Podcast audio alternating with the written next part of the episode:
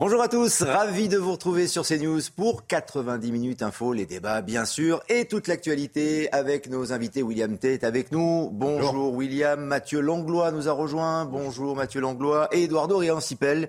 Bonjour Eduardo Riancipel, soyez le bienvenu. L'actualité, les débats bien sûr dans quelques instants, mais d'abord un point sur l'info avec vous, Jeanne Cancard. Bonjour. Vladimir Poutine dénonce un crime ignoble après la mort de la fille d'un idéologue réputé proche du Kremlin. Moscou accuse Kiev de l'avoir tué. Selon le FSB, ce sont les services spéciaux ukrainiens qui ont préparé et commis le meurtre de la jeune femme en faisant exploser sa voiture. Toujours selon les services de sécurité russes, la femme de nationalité ukrainienne qui aurait piégé la voiture s'est ensuite enfuie en Estonie. En France, quelques jours après les violents orages qui ont frappé la Corse et ont fait cinq morts, le Conseil exécutif de Lille appelle à en tirer d'indispensables leçons avec une question principale en ligne de mire. Était-il possible de mieux anticiper cet orage d'une violence exceptionnelle? Météo France n'avait placé la Corse en vigilance orange seulement quelques minutes avant le début des orages. Elle n'avait plus atteint un tel classement depuis octobre 2018. Caroline Garcia a remporté hier le WTA 1000 de Cincinnati. C'est le dixième trophée de la Française. 17e au classement WTA aujourd'hui. Elle sera tête de série de l'US Open. Et prochain point sur l'actualité dans une demi-heure, mais on va démarrer notre session avec cette cyberattaque au centre hospitalier de Corbeil-Essonne, c'est en région parisienne. Il est frappé par cette attaque depuis samedi dernier. Les pirates exigent une lourde rançon. On va d'ailleurs euh, retrouver sur place en direct Michael Martin Haïm pour les, toutes dernières informations, et notamment un hôpital, un hôpital qui semble paralysé, Michael. Il est environ 1h du matin dans la nuit de, de samedi à dimanche lorsqu'une attaque, une cyberattaque vient toucher le centre hospitalier sud de Francilien. Euh, les services sont euh, tout d'abord perturbés, puis paralysés. L'hôpital perd chacun de ses euh, logiciels et services informatiques. Une attaque qui rend inaccessible euh, trois services, les logiciels métiers hôpital, le système de stockage, mais aussi le système d'information d'admission de la patientèle. Les patients, justement, ceux déjà présents dans l'hôpital, sont toujours soignés, mais l'hôpital pardon, est en mode dégradé, nous dit-on. Euh, les malades qui, eux, arrivent sont renvoyés soit dans des hôpitaux publics d'Île-de-France, soit, pour les cas les moins graves, renvoyés à la maison de garde du centre hospitalier francilien. Le centre hospitalier qui précise tout de même que les problèmes de sécurité n'entachent pas la sécurité du bâtiment.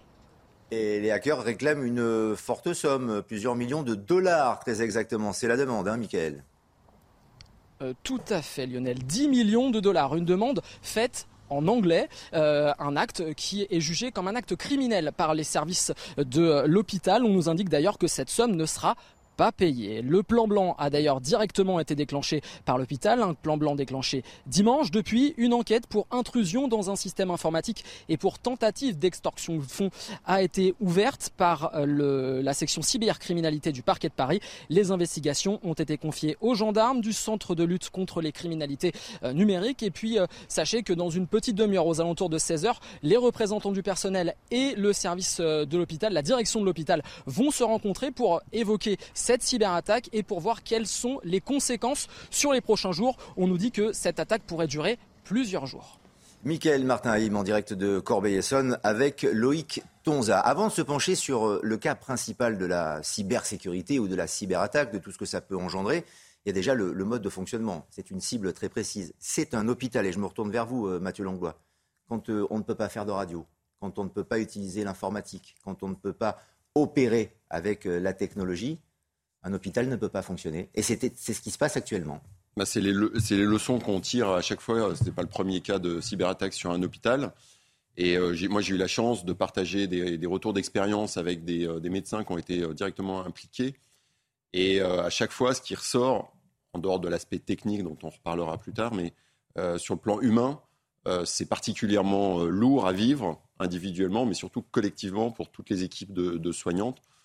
Euh, on est vraiment dans le pilotage de crise pour lequel, évidemment, les hôpitaux sont euh, de mieux en mieux préparés. Il y a eu le terrorisme, il y a eu évidemment euh, tout la crise Covid. Et, maintenant, les, cyberattaques qui sont évidemment pris en compte par les, structures hospitalières, par les médecins, par toutes les équipes. Mais il faut bien se rendre compte que c'est très impactant.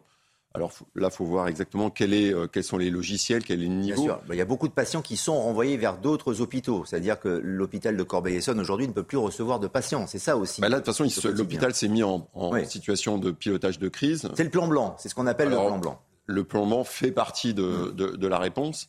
Mais euh, c'est réellement là maintenant comment va être la, quelle va être la capacité euh, et l'agilité des équipes pour pouvoir soigner dans le brouillard, voire dans l'obscurité totale. Un hôpital, c'est une cible facile quand on est euh, malfaiteur, terroriste? Alors, ce qu'on disait hors, plateau, c'est évidemment que c'est une cible facile. Euh, un hôpital est ouvert. Alors, moi, j'ai beaucoup travaillé sur les plans intrusion, mais sur le cyber, je ne je suis pas un spécialiste du cyber, mais évidemment que l'hôpital est plus difficile à protéger que euh, bon nombre d'entreprises qui, peuvent, entre guillemets, créer une, une, cage de protection euh, plus facilement. L'hôpital, il a cette obligation, c'est que déjà, il est ouvert et en plus, il a une obligation, on parle de plan de continuité d'activité, et lui, il y est en permanence. C'est-à-dire que euh, là, il y a des, euh, dans l'hôpital cité, il y a tout un tas, il y a un grand nombre de, de malades, il y a des programmes opératoires, il, y a des, il y a de la radiothérapie, il y a tout un tas de, choses. Et quand ça vous arrive, c'est très brutal, c'est la définition de la crise. Et donc, il faut à la fois se protéger, mais surtout être en capacité de, maintenir une activité, voire d'accueillir de nouveaux patients. C'est le. Oui.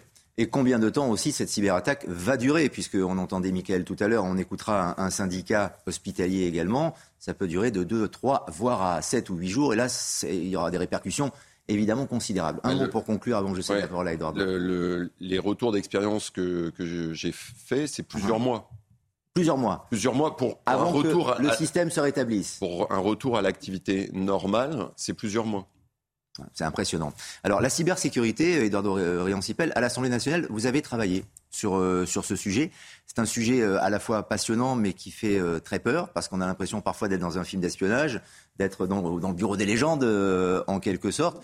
Mais il faut s'y préparer parce que ça va sans doute être de plus en plus fréquent. Oui, les cybermenaces concernent toute la société. Elles peuvent porter atteinte aux infrastructures vitales de la société et à toutes les structures de la société. Ces cybermenaces, aujourd'hui, elles engagent la souveraineté nationale. Elles engagent la souveraineté nationale au niveau des structures de l'État. Euh, elles concernent la souveraineté économique et industrielle du, du, pays parce que, à travers ces cyberattaques, on peut piller de l'information hautement stratégique, secrète, confidentielle qui concerne euh, nos brevets industriels, par exemple, et elle concerne aussi la souveraineté des citoyens à travers la protection des données personnelles et ce que j'ai euh, appelé l'intimité numérique. Parce qu'aujourd'hui, nous avons tous une vie dans le domaine numérique et il s'agit aussi de protéger notre intimité, comme nous protégeons notre intimité dans la vie réelle, physique, il faut aussi euh, la protéger dans le domaine numérique. Le cyberespace, du point de vue militaire et de la doctrine militaire, est un champ de bataille comme les autres, au même titre que la terre, la mer, euh, euh, l'espace et l'air. et donc il faut le protéger. J'ai beaucoup travaillé sur ces sujets, effectivement, dans la loi de programmation militaire pour 2014-2019, lorsque j'étais député. Et c'est un sujet qui a été vraiment pris à bras le corps par les autorités de l'État. Aujourd'hui, je ne doute pas que l'Agence nationale de sécurité des systèmes d'information, l'ANSI, qui est sous l'autorité du Premier ministre, au sein du SGDSN, euh, euh, est en première ligne pour euh, réparer les dégâts et ramener une situation à la normale.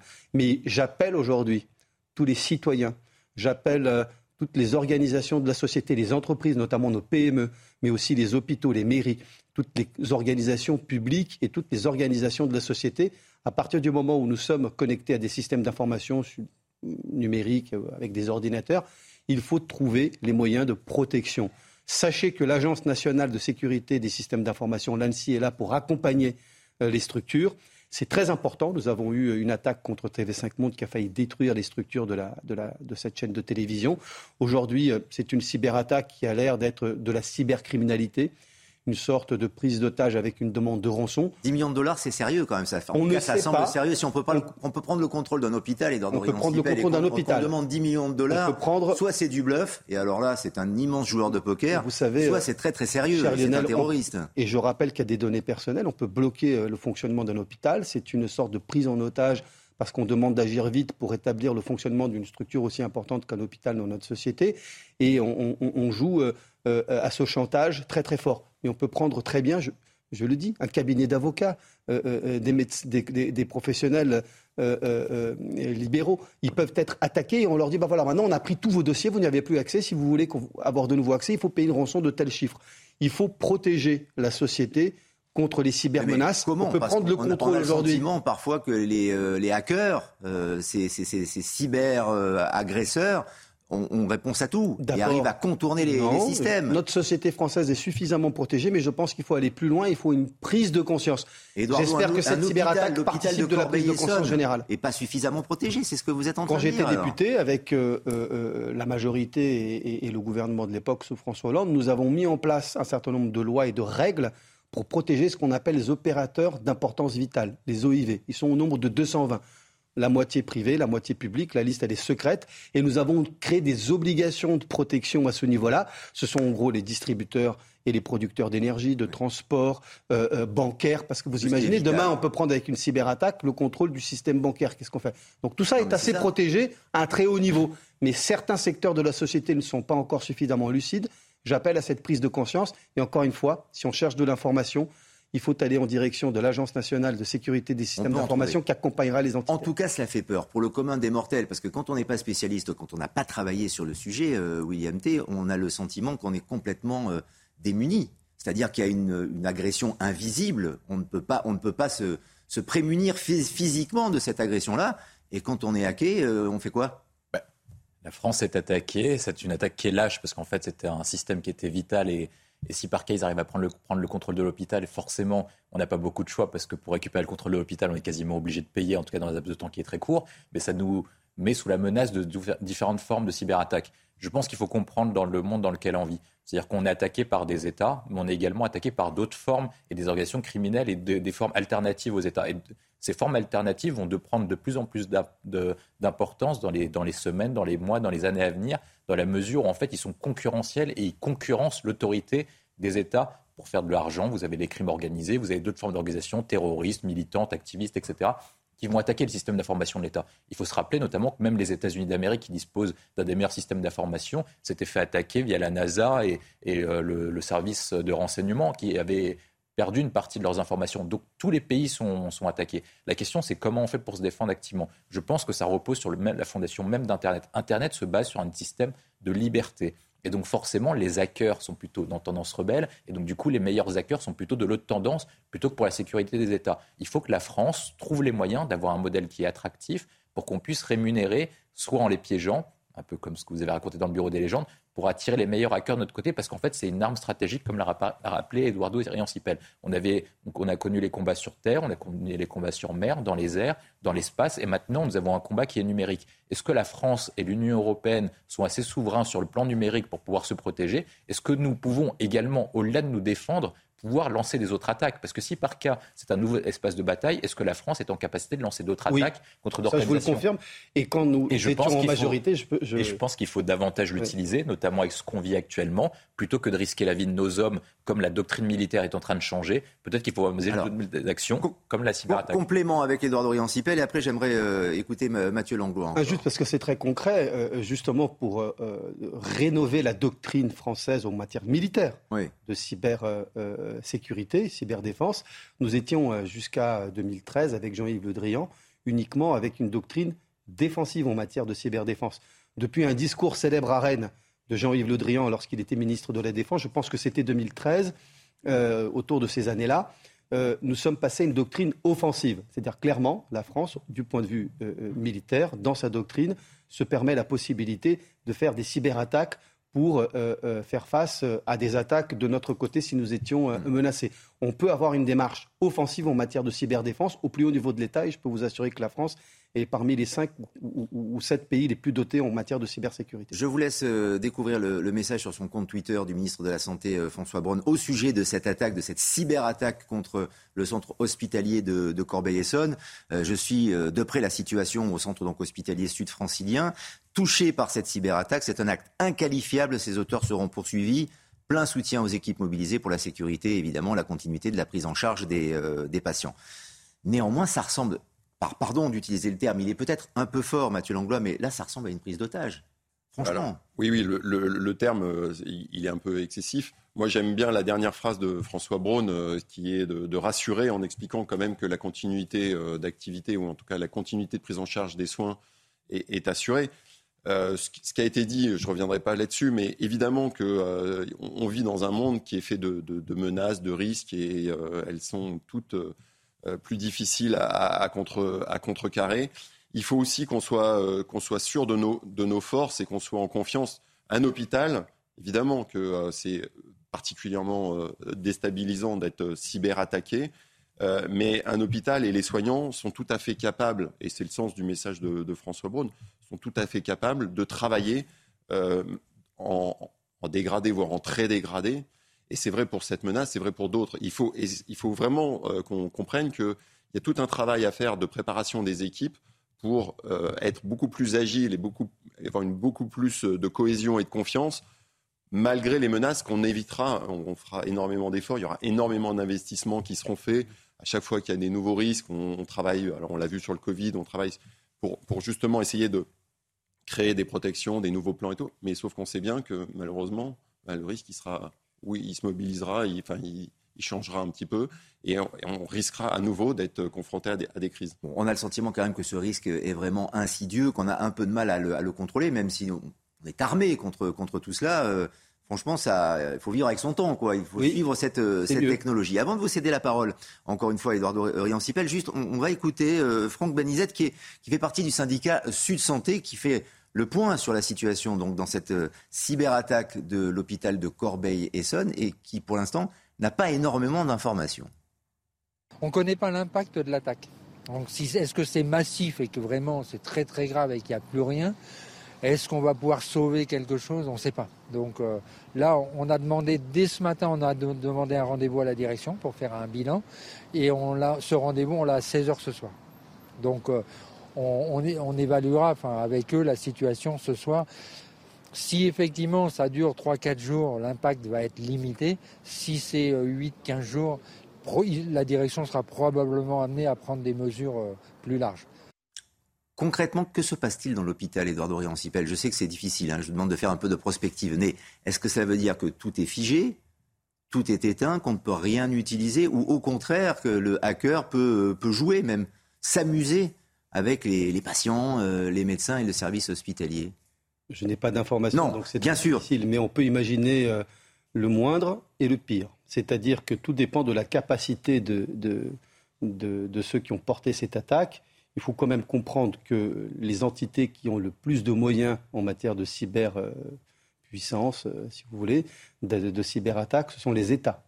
Et non l'ordre, c'est les États, ce sont les États-Unis, euh, la Chine, la France, le Royaume-Uni, l'Iran, Israël et la Russie. Ça, ce sont les principaux pays. Là, on a le petit club, hein, VIP, des grandes puissances euh, euh, euh, cybersécuritaires.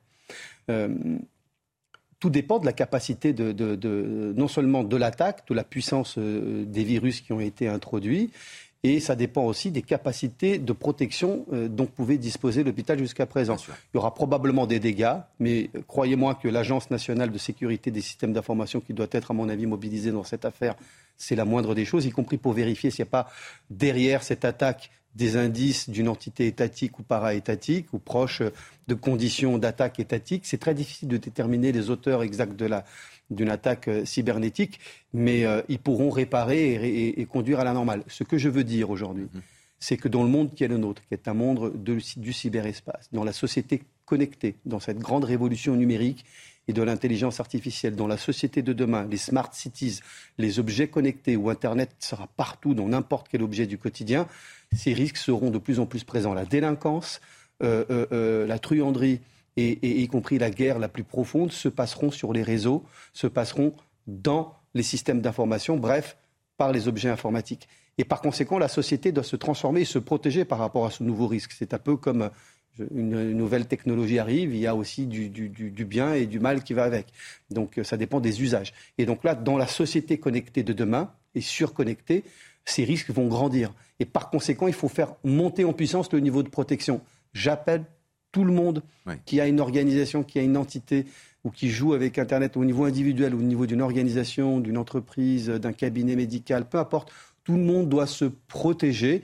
De la même façon que vous sortez de chez vous et que vous ne laissez pas la porte ouverte, vous la fermez à clé, vous garantissez que tout est en sécurité, vous devez faire la même chose avec vos objets informatiques. Et ça vaut pour les réseaux sociaux aussi qui sont euh, hackés. Euh, les, premières donneurs d'informations mais de données numériques, c'est nous. Les réseaux, évidemment, avec les réseaux sociaux avec et les, smartphones, évidemment.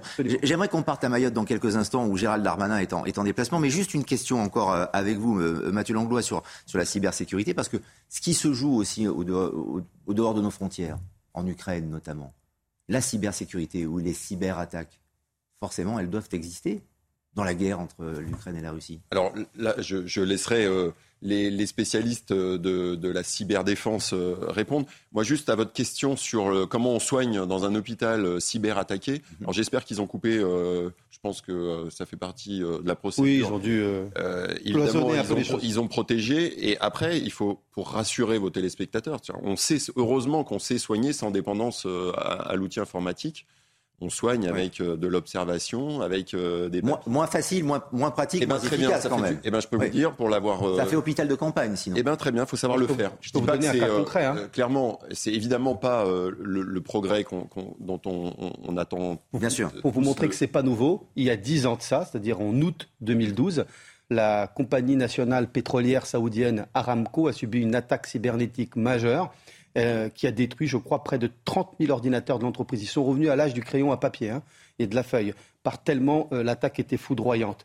Non, ce qu'il faut aujourd'hui, je crois, euh, il faut savoir aussi, parce que ce n'est pas que des menaces à une nouvelle réalité, c'est aussi un champ économique industriel de grand développement avec des emplois et, du développement et de la richesse. Bien sûr. Très très important. Il y a une économie nouvelle On a conscience que c'est déterminant et décisif. Un Absolument. Je vous laisse conclure, euh, Mathieu Langlois. Mais juste, euh, voilà, ils sont. Moi, j'imagine très bien ce qui doit se passer dans cet hôpital. Ils sont avec des post-it euh, sur des tableaux blancs et puis avec un papier et un crayon. Et je suis très confiant. Je suis certain qu'ils font un excellent travail. Alors après, évidemment, euh, un hôpital, euh, on sait très bien comment maintenant ça fonctionne. Il faut faire en sorte que ça ne dure pas aussi longtemps que ce que vous avez euh, donné comme exemple. Absolument. Et si ce n'est que quelques jours, deux ou trois jours, ce sera peut-être un moindre mal.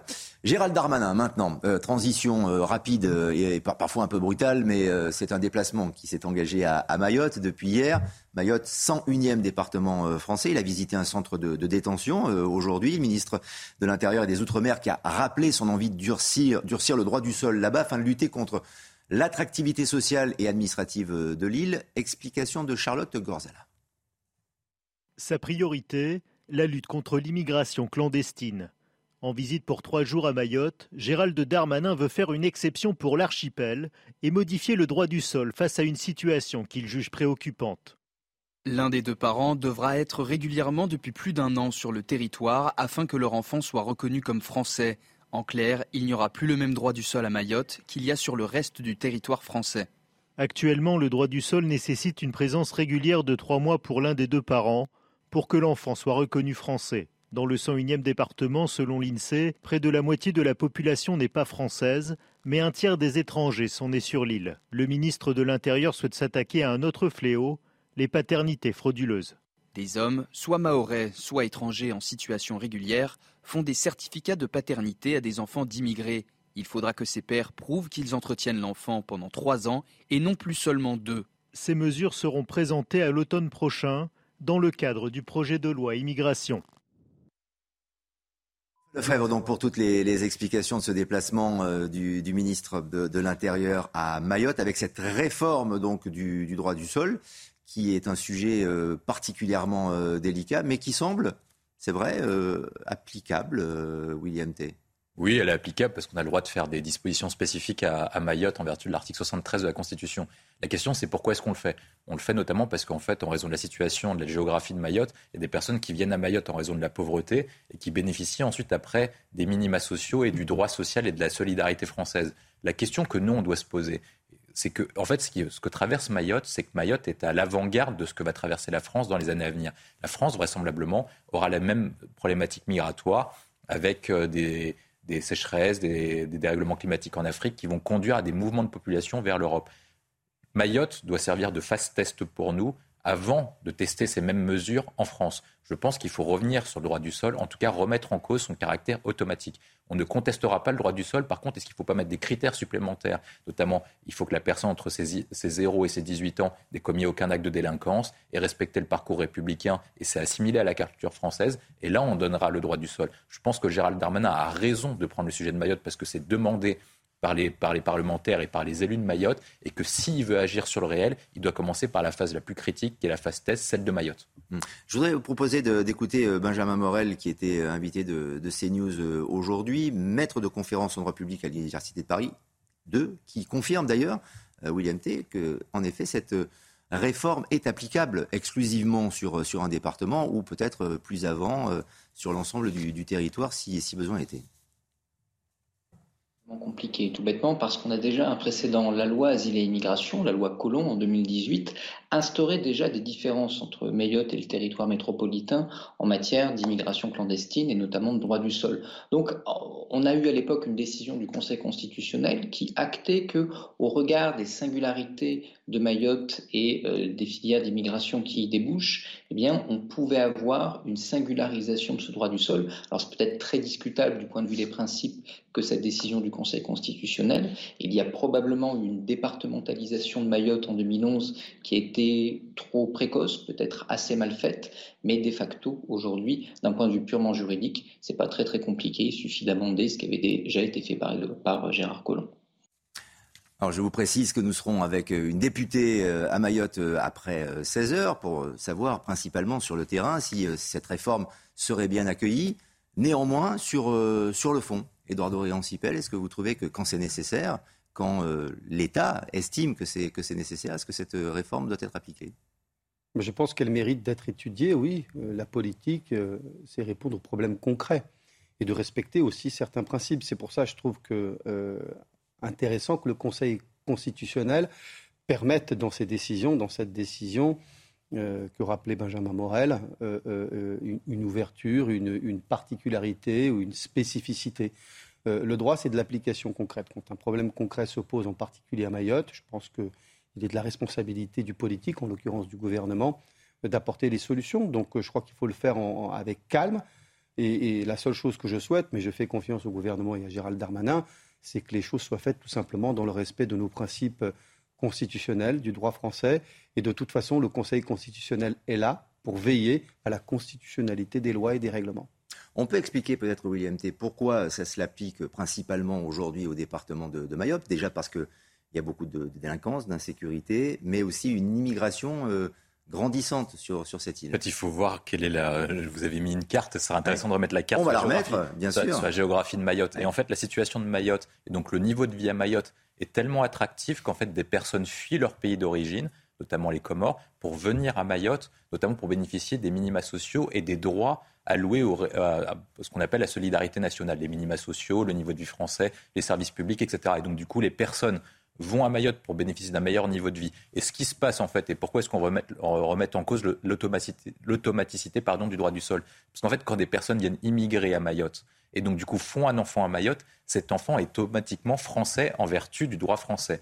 Et ce qui se joue, notamment vis-à-vis de Gérald Darmanin et vis-à-vis du gouvernement, et ce qui s'est passé avec Gérard Collomb en 2018, c'est qu'on veut remettre en cause cette automaticité dans la mesure où, en fait, en droit français, vous avez ce qu'on appelle le principe d'égalité. C'est-à-dire que quand vous faites une loi, la loi doit s'appliquer partout pareil en vertu du principe d'égalité. Ce que veut remettre en cause Gérald Darmanin et ce que veut remettre en cause à l'époque, ce qu'a remis en cause à l'époque Gérard Collomb, c'est le principe d'égalité sur le fait qu'on applique le même droit sur un territoire métropolitain et le territoire de Mayotte. L'article 73 de la Constitution dispose qu'on peut adapter les lois nationales et métropolitaines en, raison des disparité et de la situation géographique des territoires d'outre-mer. Et comme Mayotte est un territoire d'outre-mer, on peut mettre des lois et modifier le droit qu'on applique habituellement à la métropole. C'est ce qui s'applique pour les dom-tom, ce qui s'applique en partie pour la Corse et d'autres euh, territoires d'outre-mer. On parle encore de Mayotte dans, dans, quelques instants. On marque une pause. La réforme du droit du sol, donc envisagée par le ministre de l'Intérieur Gérald Darmanin. On en parle avec nos invités juste après la pause. À tout de suite.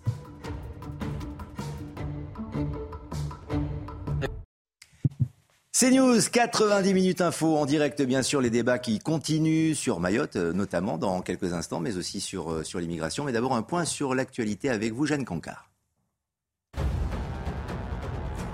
C'est l'un des plus grands hôpitaux d'Île-de-France. Le centre hospitalier sud-francilien de Corbeil-Essonne est victime d'une cyberattaque depuis samedi soir. Conséquence, les urgences fonctionnent mais au ralenti. Le ministre de la Santé, François Braun, s'est exprimé à ce sujet. C'est un acte inqualifiable. Ses auteurs seront poursuivis, a déclaré le ministre. Retour sur ce qui s'est passé avec le secrétaire général du syndicat Sud Santé. On ne connaît pas l'impact de l'attaque. Donc est-ce que c'est massif et que vraiment c'est très très grave et qu'il n'y a plus rien Est-ce qu'on va pouvoir sauver quelque chose? On ne sait pas. Donc euh, là, on a demandé, dès ce matin, on a demandé un rendez-vous à la direction pour faire un bilan. Et on ce rendez-vous, on l'a à 16h ce soir. Donc euh, on, on, évaluera avec eux la situation ce soir. Si effectivement ça dure 3-4 jours, l'impact va être limité. Si c'est 8-15 euh, jours, la direction sera probablement amenée à prendre des mesures euh, plus larges. Jour de la rentrée scolaire, un cri d'alerte lancé par une association. Selon l'UNAPI, 18% des enfants handicapés en France n'ont aucune heure de scolarisation par semaine. Une situation dramatique dénoncée par la directrice de l'organisation dans le Val-de-Marne. Nos établissements, en n'ayant pas les moyens euh, de comment euh, d'offrir un niveau de scolarisation suffisant, on est vraiment dans une situation de perte de chance. Certes, la vertu de, comment les missions d'un établissement médico-social ne sont pas centrées uniquement sur euh, comment euh, euh, la scolarisation, la pédagogie euh, et les apprentissages scolaires. pour autant, comment nous ne disposons pas des moyens suffisants pour permettre à chaque enfant d'avoir un taux de scolarisation digne de ce nom. Quelques jours après les orages meurtriers qui ont frappé la Corse et qui ont fait cinq morts, le Conseil exécutif de Lille appelle à tirer d'indispensables leçons avec une question principale en ligne de mire. Était-il possible d'anticiper cet orage d'une violence exceptionnelle? Les détails sur place avec notre correspondante Christina Luzzi. Après le temps de la gestion de crise vient maintenant celui indispensable de l'analyse de fonds et du retour d'expérience, insiste le Conseil exécutif de la collectivité de Corse dans un communiqué paru ce dimanche, se demandant notamment si on aurait pu mieux anticiper l'arrivée de cet orage d'une violence exceptionnelle. L'instance dirigeante réfléchit notamment à la mise en place de bouées de mesure au large de la Corse qui aurait peut-être permis de détecter la violence de la tempête avant qu'elle ne déferle sur les côtes. Dans son texte, le Conseil exécutif de Corse se demande également si les baisses des effectifs au de Météo France ont diminué la qualité de la surveillance, notamment en période nocturne. Pour rappel, jeudi, alors que la Corse était en vigilance jaune, Météo France avait augmenté le niveau en orange quelques minutes seulement avant que les rafales ne viennent frapper les côtes vers 8h30. De passage en Corse jeudi et vendredi dans les campings frappés par la tempête, le ministre de l'Intérieur Gérald Darmanin avait promis que, comme toujours, une enquête serait commandée à la sécurité civile pour permettre de répondre à toutes ces questions et ces conclusions devront être rendues publiques dans les meilleurs délais assisté le Conseil exécutif de Corse. Se dirige-t-on vers une nouvelle vague de chaleur? Un nouveau pic est en tout cas attendu ce mercredi. Les températures les plus élevées seront atteintes en Midi-Pyrénées avec 36 degrés prévus. Un épisode qui ne devrait toutefois pas durer suffisamment longtemps pour être qualifié de canicule. A tout à l'heure pour un prochain point sur euh, l'actualité dans euh, moins de 30 minutes euh, maintenant. Nous sommes toujours en plateau dans 90 minutes info sur CNews avec William T, Edouard Dorian-Sipel et Mathieu Langlois. On évoque encore une fois ce déplacement de Gérald Darmanin, le ministre de l'Intérieur et des Outre-mer à Mayotte avec cette réforme du droit du sol. C'est vrai qu'il y a beaucoup de moyens qui ont été engagés sur l'île. C'est vrai, on en parlait avec William tout à l'heure où la délinquance est assez importante. Votre sentiment d'abord, Mathieu Langlois, sur cette réforme et surtout sur l'action du, ministre qui euh, entend encore une fois euh, densifier le spectre assez euh. large, c'est vrai, de son périmètre.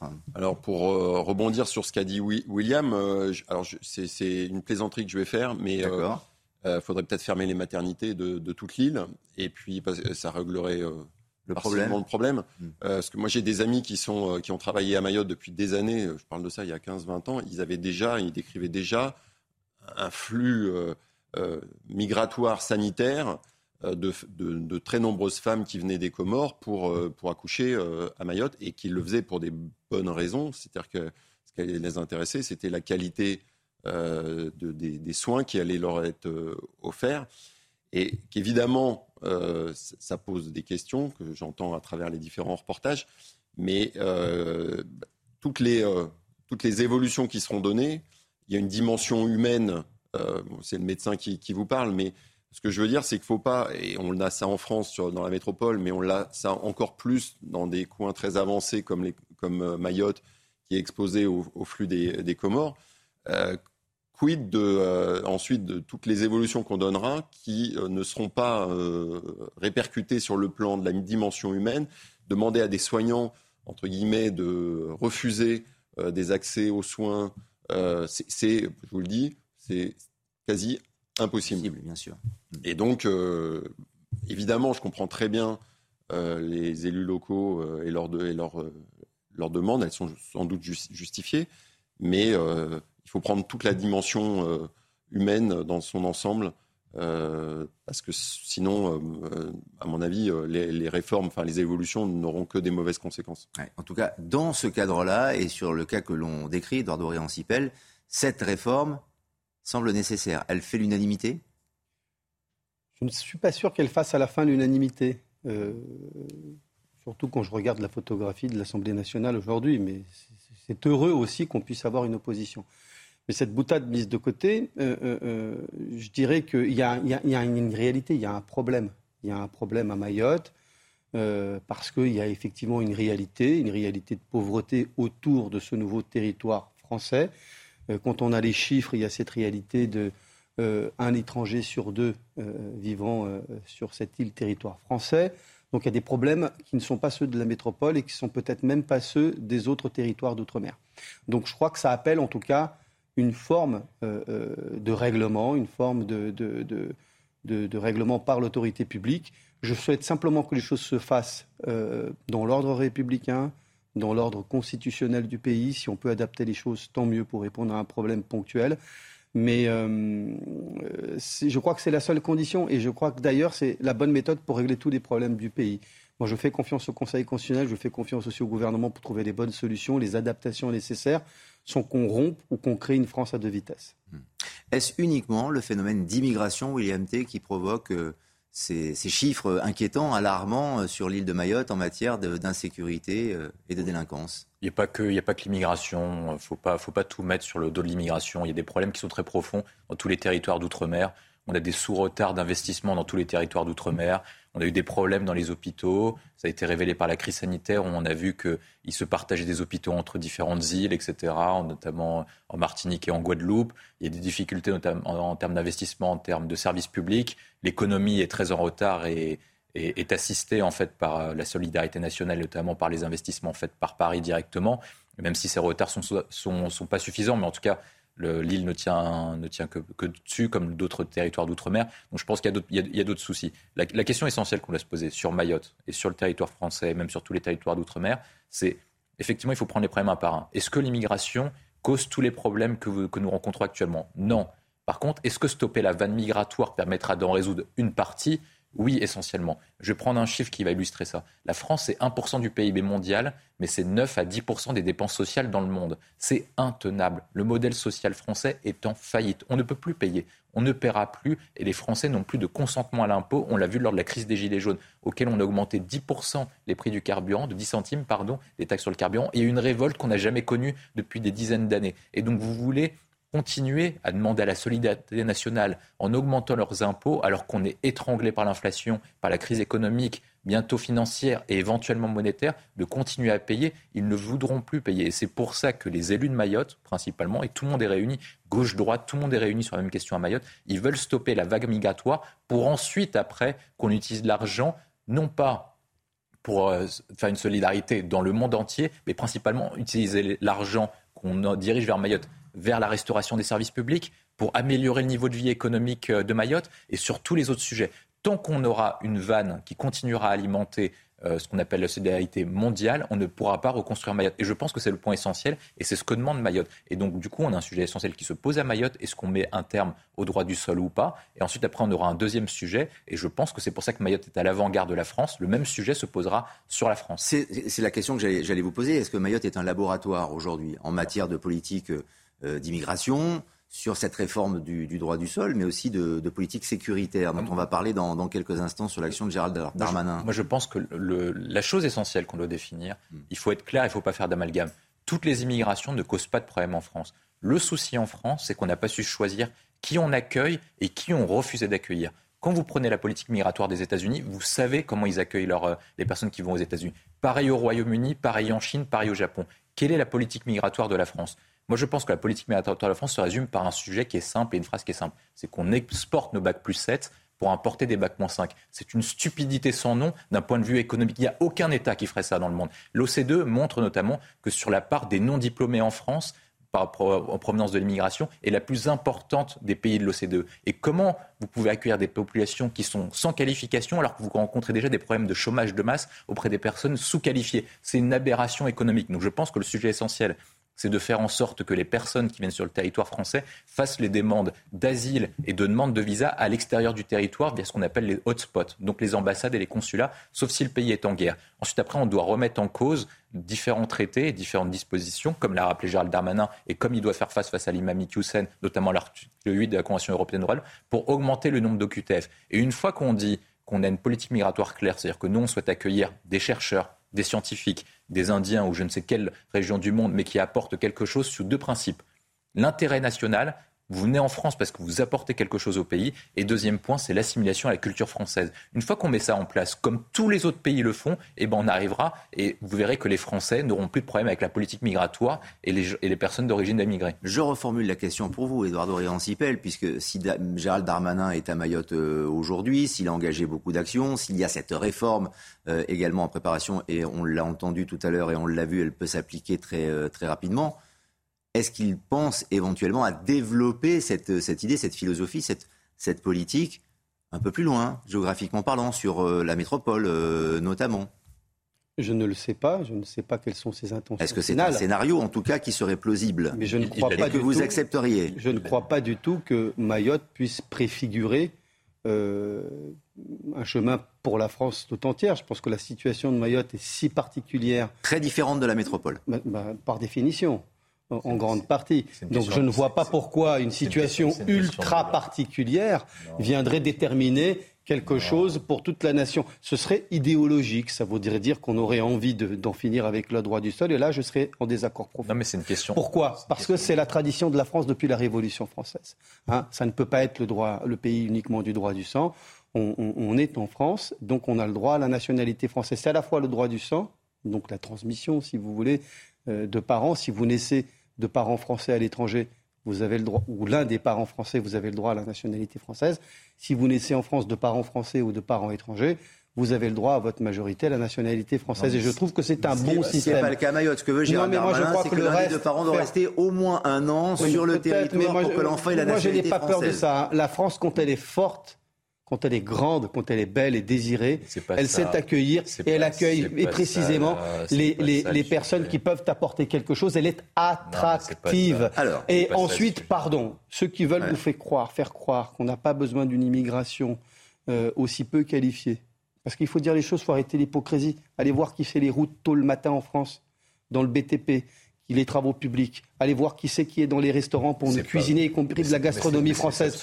Regardez les emplois, pas du tout. Je pense que statistiquement, il n'y a pas du tout. Des Français d'origine immigrée, c'est pas des immigrés. Je pourrais vous faire plutôt euh, pas du tout, pas du tout, pas uniquement, pas ah uniquement, pas uniquement. La France a joué énormément sur une immigration euh, peu qualifiée pour prendre les emplois que les Français n'étaient plus qui n'avaient plus envie de le faire, des travaux durs, difficiles.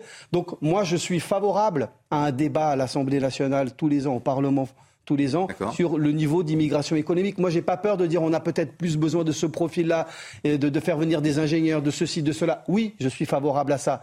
Mais de grâce, ne, faisons pas d'hypocrisie avec l'immigration peu qualifiée qui est ultra utile au pays. Elle a été euh, parmi celles et ceux qui étaient les invisibles ou dit les essentiels qui ont permis que le pays tourne pendant le confinement. Oui, Yanté, alors où est la frontière de l'hypocrisie dont parle Eduardo Riancipel C'est pas vrai parce qu'en fait, Eduardo Riancipel, que j'aime bien par ailleurs, fait un amalgame. Quand il voit des personnes, c'est-à-dire, il faut nommer les choses, c'est-à-dire de couleur, ou d'origine étrangère, ils confondent ça avec des étrangers. Mais ce sont pas, mais ce sont pas des, mais ce moi, sont pas, des étrangers. Mais nous. Mais ce sont pas des, non, mais c'est beaucoup d'entre eux, j'en côtoie. Vous prenez, vous prenez, vous prenez, mais non, mais moi je. Donc ah, d'accord. Donc il n'y a aucun étranger qui fait les routes de France. Ils sont tous, ils sont tous de nationalité française.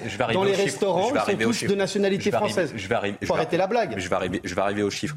Moi, je sais que tu, vous avez des je, sais, je, je sais, que vous l'êtes pas, mais ce que, votre propos est quasiment raciste. Je, je vais expliquer pourquoi. Parce que quand vous faites l'immigration de travail, l'immigration annuelle, vous êtes entre 175 000 par an à 275 000 par an. Vous avez 20 000 travailleurs immigrés sur les 200, 200 000. Et donc vous imaginez que dans tout le secteur de la restauration, dans le nombre de BTP et dans tous les secteurs qu'on dit de travail manuel, vous pensez qu'avec 4-5 millions de travailleurs, avec les 20 000, vous arrivez à, 5 millions, à 5 millions d'immigrés. C'est pas possible. Pas dit. Donc faut pas faire d'amalgame, c'est des Français d'origine immigrée. Et ce qui n'est pas pareil parce qu'ils sont français. Je pense qu'il a beaucoup de Français. Ensuite, après, sur la, sur, sur la réponse. Sont étrangers. Non, mais c'est les, les statistiques. légales. Les statistiques le donnent, c'est 20 000. Je vous fais une confidence, il y a même des clandestins qui travaillent dans les restaurants ou même sur les bateaux, sur les chantiers de travaux publics intelligiblement tous les deux. Alors je vous laisse conclure. 20 000, William, après Edouard, je vous donne la parole et j'aimerais quand, même entendre aussi Mathieu Langlois. Le, sujet essentiel, et Gérald Darmanin l'a rencontré notamment sur la tentative d'expulsion de l'imam Iqiyoussen. C'est pas de vouloir dire que tous les immigrés sont mauvais et qu'on ne souhaite pas accueillir tout le monde. C'est de savoir qui on accueille sur notre sol. Et la France doit arrêter de subir l'immigration, mais de choisir l'immigration afin d'avoir un modèle qui est cohérent, une politique mmh. nationale qui est cohérente. Parce qu'on ne peut pas accueillir tout le monde. On doit accueillir les personnes qui, en fonction de nos intérêts et qui veulent venir en France parce qu'ils aiment la France, parce qu'ils veulent s'intégrer et ils veulent apporter au pays en travaillant, mais dans une vie et, et, correcte. Et je rappelle aussi, je rappelle et après, Mathieu Langlois, on continue sur l'immigration, mais sur un spectre dernier propos. On a le droit, à un moment donné, de voir quels sont nos besoins, de déterminer le niveau de qualification. Ça, ça me semble logique. Pas raciste d'essayer de, le penser comme ça, surtout si on le fait euh, dans le cadre des institutions françaises et des règles françaises. Mais je rappelle aussi que le droit euh, aux réfugiés politiques, ça reste un droit français. Ça, différent. Ah oui, mais vous ne l'avez pas noté, non, non, vous l'avez pas signalé. Vous l'avez pas signalé. Vous avez dit on prend simplement ceux qui, répondent à nos intérêts. Non, on, parle, on joue on notre part de solidarité pour les réfugiés politiques. Avec les procédures d'expulsion dans un instant. Non, mais je l'ai dit, je l'ai dit, tout à bah, l'heure. J'ai dit que pour les demandes, je l'ai dit dans les demandes dans les ambassades, sauf les pays en guerre, Mathieu Langlois, Mathieu Langlois, votre sentiment peut-être pour euh, pour départager. Euh, moi je vais jouer au moine bouddhiste. Euh, Je vais essayer de réconcilier mes deux camarades. Vous allez y arriver, j'en suis persuadé. Hein non, non, je sais que vous n'êtes pas fâché. Mais euh, euh, ce qui est sûr, c'est qu'on a besoin d'une action gouvernementale euh, efficace. William l'a dit, que ce soit à Mayotte ou que ce soit sur le, territoire, et, et, les sujets manquent pas. mais clairement, et ça va un peu rejoindre ce que disait Eduardo, il faut une action qui soit juste. pour qu'elle soit juste, il faut qu'elle soit forte mais, mais euh, avec beaucoup d'empathie ou d'humanité. Sinon, euh, clairement, ça ne, à mon avis, ça ne marchera pas et j'aurais du mal à vous réconcilier. Alors, en tout cas, il y a un, lien, même s'il est ténu, euh, on l'a lu notamment dans les colonnes du JDD hier, dans l'interview qu'a qu donnée Gérald Darmanin, entre l'immigration et la délinquance. C'est un sujet qu'on a déjà évoqué, d'ailleurs, sur cette antenne. Et sur le sujet principalement de la sécurité, Gérald Darmanin veut intensifier son action. On ne parle pas que de Mayotte, là maintenant, on parle vraiment du ministre de l'Intérieur. Je vous cède la parole dans un instant. Euh, il, serait, serait idiot de ne pas dire qu'il y a une part importante de délinquance qui vient de personnes immigrées. Un étranger qui fait un acte de délinquance doit être expulsé très vite. Voilà ce que pas dit dire qu'il y a un lien, cher Lionel euh, Rousseau. Bah, euh, de, par, le fait, ça me, semble, évident. Je vous il y a même une forme de contradiction dans ce que dit non, Gérald parce Darmanin. C'est intéressant ce que vous dites et, merci parce que ça permet au moins de, Alors allez-y. De, distinguer les choses. Je viens de lire ce que dit le, le ministre de l'Intérieur. Je partage. Il y a une part de la délinquance qui est due à des immigrés. Hmm. Très bien, c'est un constat de fait. C'est un jugement de fait et pas de valeur. Euh, or, si vous dites euh, euh, il y a un lien entre immigration et insécurité ou entre immigration et délinquance. vous faites un lien qui est un jugement de valeur. Vous dites il y a un lien de nature non, y a, y a entre l'immigration et la délinquance. Aussi dans les à Paris, pas... à Marseille. Non, mais pardon, je vais le dire hmm. très simplement de manière factuelle. Il y a des délinquants immigrés et il y a des délinquants français. Point évidemment, non, non, mais voilà. évidemment. Bah, mais dire qu'il y a un lien entre immigration et insécurité, c'est faux. Édouard Dorian Sipel, fait délinquance commise par des de étrangers, 55% à Marseille, 48% à Paris, 39% à Lyon. On est en train de bah, parler des à plus peu grandes près villes équivalent, de France. Hein. C'est à peu près équivalent. C'est à peu près équivalent. Oui, non, mais il y a un lien. Je... Équivalent. On, ne dit pas. La même part de population. On ne dit pas évidemment que c'est 100%. Bah à ce moment-là, il faudrait faire un lien. Non, non, mais tout ça, c'est pas des liens de cause à effet. Pardon. Moi, je me hmm. prends un peu à l'esprit critique et scientifique. Euh, euh, euh c'est comme si je disais, à ce moment-là, il faudrait dire, il y a un lien entre la délinquance et les grandes villes. Plus il y a de population, plus de délinquance. Ça, vous pouvez faire un lien. Mais de là essayer de m'expliquer que. Non, mais ça, c'est comme si je disais il y a plus de vols de radio. Ça, c'est des, des, un scientifique ou un mathématicien pourrait vous expliquer ça. On ne peut pas mettre toutes les choses, toutes les choses en rapport. Moi, je pense que c'est Je dénonce une chose qui est le discours de la droite et de l'extrême droite. C'était le discours de Valérie Pécresse, mais c'était aussi le discours de Mme Le Pen et de M. Zemmour. Dire il y a un lien entre l'immigration et l'insécurité, entre l'immigration et la délinquance, c'est faux. Parce que ça voudrait dire qu'il y a un lien de nature, d'essence. Immigration n'est pas égale à insécurité. Non, non, mais attends, c'est pas. Qu'il y ait des immigrés qui soient délinquants, bon, bah, ça n'est pas aussi statutaire et imposé que cela. On n'est pas en train de parler de 100%, des étrangers qui, euh, qui sont sur le sol français. ce serait aller vers l'essentialisme. C'est juste un, chiffre statistique et aussi ce que dit la loi. Pas simplement qu'il y a à voir avec les grandes villes. Mais sur le sujet de la sécurité, Gérald Darmanin, je vous le disais, veut intensifier son action, notamment sur les procédures d'expulsion avec, euh, qui peuvent concerner les mineurs délinquants euh, également, français ou, ou étrangers. Que dit la loi? Les explications d'Alexis Vallée. Une procédure d'expulsion, une décision administrative qui concerne un étranger de plus de 18 ans vivant irrégulièrement en France ou représentant une menace grave pour l'ordre public. La menace est évaluée en fonction du comportement, comme des violences, du trafic de drogue ou encore une incitation au terrorisme. Mais il n'est pas nécessaire d'avoir fait l'objet d'une condamnation pénale. Seul un préfet ou le ministre de l'Intérieur peut prendre cet arrêté la procédure d'expulsion peut être exécutée immédiatement, même si un recours est déposé. Seul le refus du pays d'accueil peut contrevenir à cette mesure. L'étranger voit son titre de séjour lui être retiré. Il peut être contraint par la force de monter dans un moyen de transport sous escorte policière. Il peut être placé en centre de rétention pendant l'organisation de son retour. Et s'il est déjà incarcéré, il sera expulsé dès la fin de sa peine. L'intéressé peut toutefois saisir le juge administratif pour annuler la décision. S'il est expulsé, il ne pourra plus venir en France, sauf si la mesure d'expulsion est abrogée par l'administration elle-même. Mathieu Langlois, votre sentiment également sur, euh, sur ce lien, ça fait vraiment euh, débat, mais cela préoccupe aussi une grande partie des, des Français sur ce lien que l'on fait, ou pas, à tort ou à raison, ça évidemment on est là aussi pour, euh, pour en débattre, entre immigration, et insécurité. Alors, vous, vous, avez montré des chiffres, c'est des, des, statistiques. Alors, nous, par exemple, en médecine, il faut savoir qu'on, depuis très toujours, on travaille beaucoup sur les statistiques pour faire, pour faire évoluer la médecine.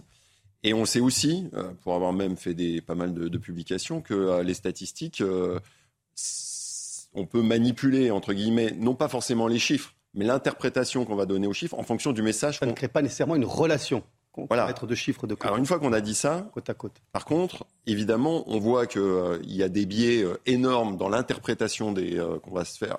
déjà rien que sur le plateau, on est déjà l'interprétation des chiffres est différente pour tout le monde. Notre ressenti pour chacun d'entre nous est différente entre nous quatre, donc ça laisse imaginer sur l'ensemble de la population. Bien sûr. Ce que ça montre juste, c'est que en plus les chiffres, ils sont quand même,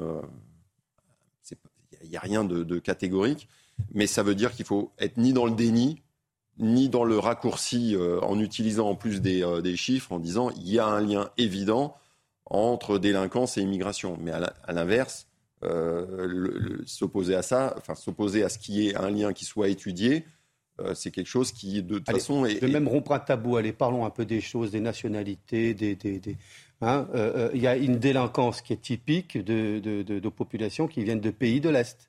Parce qu'il y a des, la criminalité organisée, il y a de la mendicité organisée aussi, il y a de la mendicité tout court, et euh, vous avez des personnes qui sont de nationalité bulgare, euh, macédoine, etc. Voilà, donc ça c'est l'expérience aussi concrète des Français. Mais ce sont des Européens. Ce sont des Européens. Ce n'est pas l'immigration à laquelle on va immédiatement euh, penser. et ce n'est pas nécessairement des immigrés. Ils ont le droit de, de l'immigration. Donc, moi, je veux bien qu'on parle des choses, mais je, pense que si vous pensez qu'on va lutter contre l'insécurité en luttant contre l'immigration, ça, c'est pour les Don Quichotte qui se battent contre des moulins. Ça, c'est une fausseté de l'esprit. Si vous voulez combattre la délinquance, il faut combattre la délinquance là où elle naît et les causes de la délinquance. C'est ce que j'aimerais soumettre. Vous, vous attaquez à l'immigration, vous aurez moins d'immigrés, c'est tout, mais vous n'aurez pas nécessairement moins de délinquants. William T. dans un instant, mais ce que j'aimerais soumettre à votre sagacité, c'est la proposition sur CNews ce matin de Franck Louvrier, le, maire de la Bolle, qui lui dit, je trouve que le terme euh, est, est lourd de sens, mais en tout cas, il l'a prononcé, lui, il parle, dans ce cadre-là, de politique de quotas je pense qu'il faut qu'on assume notre immigration. C'est tout l'enjeu sans doute du projet de loi et de la discussion qu'il y aura à l'automne. euh, il faut qu'on assume notre immigration. Par exemple, il faut qu'on ait une politique de quotas une politique de quotas transparente, assumée, euh, qui soit discutée au Parlement et qui puisse permettre de dire voilà, on a besoin de tant de personnes à un moment donné de notre période économique, un peu moins à une autre. On le voit bien, par, exemple, dans certains secteurs, je vois ici à la Baule, on, a un problème à la fois de médecins, euh, on a un problème à la fois euh, de personnel dans le monde du tourisme. Peut-être que sur cette période-là, il va falloir accueillir des personnes qui viennent de l'étranger. Puis sur d'autres périodes, quand on est plus en crise économique, on en a moins besoin. Donc je pense que les choses doivent être assumées de façon transparente et démocratique. William Taylor, le lien n'est pas fait uniquement avec l'insécurité, mais aussi avec euh, le paramètre euh, économique. Mais politique de quotas, le terme fait un peu peur. Moi, ça me fait un peu trembler quand on dit on va faut... établir une politique de quotas. Il faut l'expliquer. je, vais faire le lien avec les deux sujets. Euh, ce serait faux de dire que tous les immigrés sont des délinquants. Par contre, ce qui est vrai, et les chiffres le montrent, c'est que parmi les délinquants, beaucoup sont étrangers. Et ça, c'est clair. On n'a pas de statistiques ethniques en France sur les Français, donc on n'aura pas une question d'origine. Mais en tout cas, via les statistiques qu'a données Darmanin, on peut dire que parmi les délinquants, il y a beaucoup qui sont étrangers. Et ça, c'est irréfutable, c'est les faits qui le montrent. Sur la question de la politique de quotas, je pense qu'elle doit être double. Elle doit être sur des questions de critères thématiques, économiques, familiales, etc., donc auxquels on met des quotas en fonction des besoins et par rapport à l'intérêt national qu'on défend. Et également, il ne faut pas avoir peur de le dire, comme l'ont fait les États-Unis, il faut mettre des quotas géographiques. C'est-à-dire qu'on a un problème, notamment dans les territoires perdus de la République, et c'est ce qu'ont fait notamment les États-Unis pour permettre d'assimiler davantage de population. Ça veut dire que ce que raconte Christophe Guilluy dans, le, dans le, temps des gens ordinaires, c'est qu'en fait, on met les mêmes personnes et qui viennent du coup en France, s'insèrent dans les mêmes communautés et du coup ne sortent pas de leur communauté et ne s'intègrent pas à la communauté nationale et donc sont soumis ce qu'on appelle dans les territoires perdus de, de la République, soit la loi des gangs, soit la loi des grands frères, parce que c'est des familles nombreuses, etc., et que les parents n'ont pas le temps de s'occuper des gamins. Je pense que c'est indispensable pour permettre l'assimilation et la question de l'intérêt national de mettre des quotas au moins sur les thématiques. Admettons qu'on ait besoin de 10 000 ingénieurs, et eh ben on dit la France a besoin de 10 000 ingénieurs, mais également se pencher sur la question des origines des pays de provenance. Il y a des pays auxquels, pour l'instant, on aura des difficultés à assimiler parce qu'on a déjà beaucoup de personnes dans la communauté nationale qui viennent de ces origines-là. Et il faut d'abord intégrer toutes ces personnes-là avant d'en accueillir davantage. Et il y a des personnes, et il y a des communautés qui sont plus simples à intégrer que d'autres. Édouard Dorian-Sipel parlait des pays d'Europe de l'Est. Je pense qu'il est plus simple d'intégrer un Danois que quelqu'un d'Europe de l'Est, tout simplement. Et donc, du coup, il ne faut pas avoir peur de le dire, il faut mettre en place un double quota par thématique et par pays de provenance. Parce qu'il y a un phénomène culturel aussi. C'est un peu la théorie des climats de Montesquieu, en quelque bah, sorte. Je, vais vous prendre, je, vous prendre un exemple. Mais oui. Il vous, il vous aura pas échappé que mes parents sont d'origine, d'une certaine origine ethnique. Je pense que c'est plus simple. Eux, au départ, on fuit la Chine enfin mes grands-parents du côté paternel ont fui la Chine pour aller au Cambodge. C'est plus simple de s'assimiler d'aller au Cambodge quand vous êtes chinois. Bah, il y a des similarités. Regardez le beau français que vous êtes devenu. Il y, a des, il y, a des, similarités culturelles. Il y a des communautés auxquelles c'est plus simple de s'intégrer d'autres. Ça ne veut pas dire que toutes les personnes ne sont pas intégrables, mais il y a des pays qui sont plus simples à intégrer que d'autres et d'autres qui demanderont plus d'efforts, auxquels on a besoin de plus de temps. Et pour avoir plus de temps, on a besoin de mettre en place d'abord des quotas pour intégrer des personnes, mais moins que prévu. Et il y a des Brésiliens qui peuvent être assimilés français aussi. Eduardo oui. Riancipel, euh, vous ne me démentirez pas. On marque une pause. On se retrouve avec nos invités dans quelques instants. Une demi-heure encore avec 90 euh, minutes info. Le point sur l'actualité, bien sûr, et d'autres débats à venir sur CNews. À tout de suite. Ravi de vous accueillir dans 90 minutes info. Si vous nous rejoignez sur CNews, bien sûr, 30 minutes encore d'actualité et de débat et un point sur euh, l'information avec vous, Jeanne Cancard. Six mois après le début du conflit en Ukraine, l'Union européenne envisage d'augmenter encore son soutien militaire en envoyant une mission de formation de l'armée ukrainienne. Elle se déroulerait dans les pays voisins. Une proposition discutée la semaine prochaine à Prague lors du Conseil des ministres de la Défense de l'Union européenne. C'est l'un des plus grands hôpitaux d'Île-de-France. Le centre hospitalier sud-francien de Corbeil-Essonne est victime d'une cyberattaque depuis samedi soir. Conséquence, les urgences fonctionnent mais au ralenti. Le ministre de la Santé, François Braun, s'est exprimé à ce sujet. C'est un acte inqualifiable. Ces auteurs seront poursuivis, a déclaré le ministre. Les auteurs qui demandent une rançon de 10 millions de dollars. Deux cyclistes hospitalisés en urgence absolue après une attaque de frelons dans le département de la Loire. Les deux hommes ont été piqués par une, cinquantaine de fois hier matin. Un troisième individu, lui, en urgence relative, a aussi été victime de ces insectes. On se retrouve donc pour euh, nos grands débats avec nos invités, euh, Édouard Dorian-Sipel, euh, William T, toujours avec nous, Mathieu Langlois et Gauthier Lebret qui nous a rejoint du service politique de, de CNews. Soyez les bienvenus. On va évoquer dans un instant la rentrée politique très attendue du gouvernement et notamment d'Emmanuel Macron. Mais d'abord, on se penche encore un petit peu sur la fameuse affaire Colantes. Pas la peine de, résumer. Je pense que tout le monde a, suivi cette actualité, ce jeu organisé dans la prison de Fresnes entre détenus et, surveillants. Mais l'interrogation aujourd'hui porte surtout sur le degré de responsabilité du ministère de, la Justice et notamment d'Éric Dupont-Moretti qui lui affirme, d'ailleurs il l'a fait très vite et il l'a fait savoir euh, très vite, ne pas avoir eu connaissance de ses activités. Néanmoins, et on va en débattre, euh, cela semble difficile à croire pour beaucoup, notamment pour Linda Kebab, la déléguée nationale unité CSGP, SGP, qui était l'invitée de Laurence Ferrari ce matin sur CNews. Il y a pas de possibilité qu'une activité pareille puisse être organisée dans un établissement pénitentiaire sans que les services de communication du ministère puissent donner sa validation, premièrement. Et donc, ça peut aller même jusqu'au cabinet, puisqu'on sait très bien qu'il peut y avoir un, un, effet extrêmement important auprès de l'opinion publique. Donc de laisser croire qu'il n'était pas au courant, c'est faux tout est calculé minutieusement. On, on parle quand même d'un établissement pénitentiaire. Je rappelle juste que dans les établissements, les avocats n'ont même pas le droit de rentrer, à juste titre, avec leur cordon de chargeur d'ordinateur. Ils sont fouillés de façon. Bien sûr, et vous allez nous faire croire qu'on a fait rentrer des kartings et des personnes de l'extérieur sans que le ministère de la Justice n'ait donné son accord. C'est impossible. C'est vrai qu'il y a beaucoup d'éléments euh, contradictoires, mais en tout cas qui vont aussi dans le sens, euh, Mathieu Langlois, du fait que le, ministère, en tout cas des, entités du ministère de la Justice, étaient forcément au courant. C'est pas possible de faire entrer des kartings, une piscine, une équipe de, production de télévision dans une prison sans des autorisations. Enfin, je l'espère en tout cas. Alors, il y avait sûrement, en tout cas à l'échelon local, on le sait, parce que euh, le directeur de la piscine, de la piscine, oui. le directeur de la prison a participé à la remise des prix. Donc, Un beau lapsus. Ah oui, bah, révélateur. Assez révélateur, oui, absolument. Après, euh, que l'ensemble, entre guillemets, euh, de la chaîne de, euh, de décision jusqu'au ministre ait été informé de l'ensemble du dossier, moi, si je prends les ministères que je connais, que ce soit la santé ou, l'intérieur, je ne serais, pas du tout aussi catégorique que la syndicaliste qui était sur votre plateau ce matin. et en plus, honnêtement, j'ai l'impression qu'on on veut absolument créer une énorme polémique sur euh, un, événement.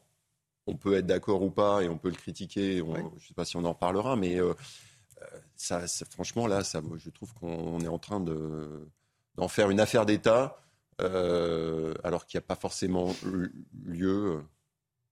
Oui, alors non, mais, ce qui, non, mais ce, qui, pose question, en fait, c'est pas tant qu'il y ait des activités, parce que ça existe depuis de très nombreuses années à l'intérieur des prisons pour la réinsertion. Ce qui, ce qui, pose, ce qui pose question, c'est c'est plutôt la forme, le, le, décorum. C'est euh, Gauthier, pas de... Euh, voilà les, les éléments des, des, courses de, et puis il n'y aurait peut-être pas de polémique si euh, Éric Dupont-Moretti euh, n'avait pas lâché ses hommes et avait assumé en disant oui, effectivement, ça peut peut-être surprendre, mais c'était pour euh, récolter de l'argent pour des associations. Alors quand même, il y a un article du Parisien juste après l'événement. Il y a le directeur de la prison de Fresnes qui tweet en se félicitant de l'événement juste après l'événement. Donc j'invite Dupont, Éric Dupont-Moretti à suivre sur Twitter le directeur de la prison de Fresnes, comme ça il sera informé de ce qui se passe à la prison de Fresnes s'il n'est pas au courant. Et puis, il faut le dire aux téléspectateurs, la vidéo qu'on a vue, a été validé par la direction de la communication de la place Vendôme.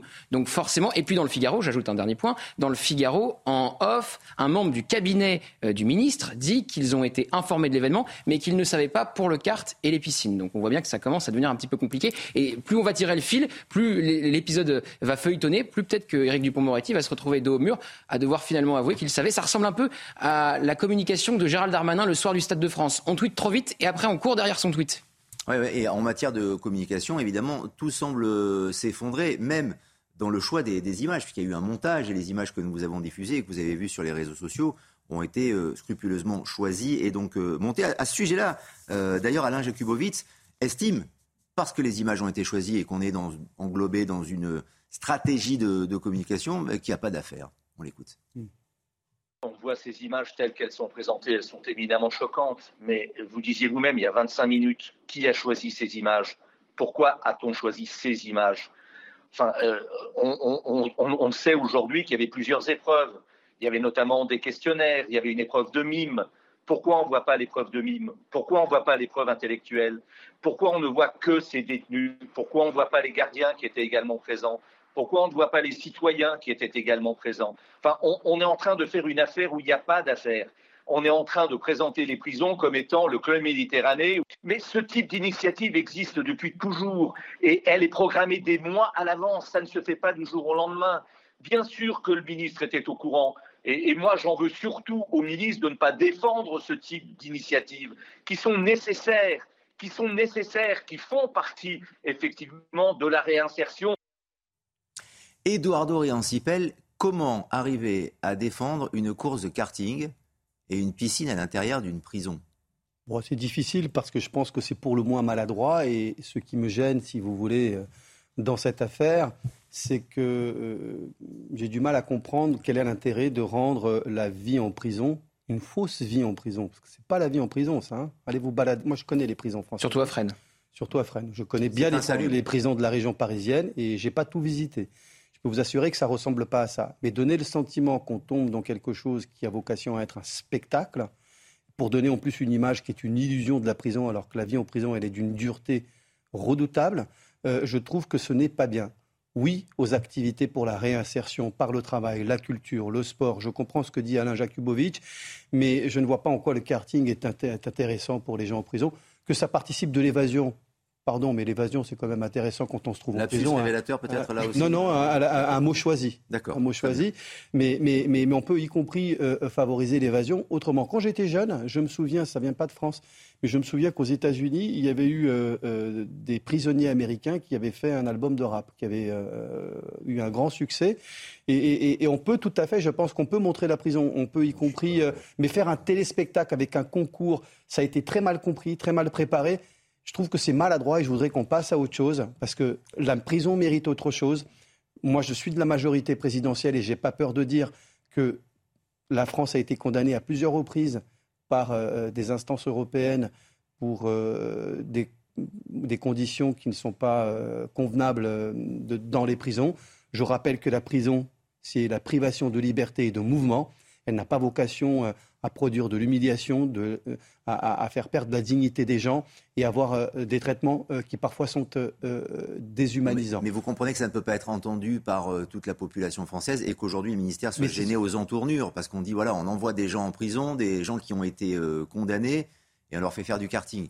Bien sûr qu'il faut de la réinsertion, bien sûr Attention. qu'il les activités doivent exister. C'est bien ce que je dis, c'est que je pense qu'y compris si on veut montrer une image de la prison, si on veut commencer à, préparer aussi peut-être à ce que des prisonniers aient un rapport avec l'extérieur, qu'ils puissent l'exprimer autrement, mais qu'ils le fassent dans quelque Alors, pourquoi chose d'utile. Moretti ne l'assume pas? Pourquoi je il pense qu'il l'assume. J'étais au courant. mais moi, je, et c'est très bien de réinsérer les, prisonniers avec des courses de karting. Ça, je laisse le, je, je fais confiance à la parole du ministre. Il s'est expliqué. Il a dit qu'il n'était pas au courant. Il peut tout à fait être possible que le cabinet soit au courant, mais que ça ne soit pas transmis au, ministre, ou comme on l'a dit, l'ensemble des activités. Bon, laissons ça de côté, passons à autre chose, essayons de tirer des effets positifs de ça. Je pense que ça a été maladroit.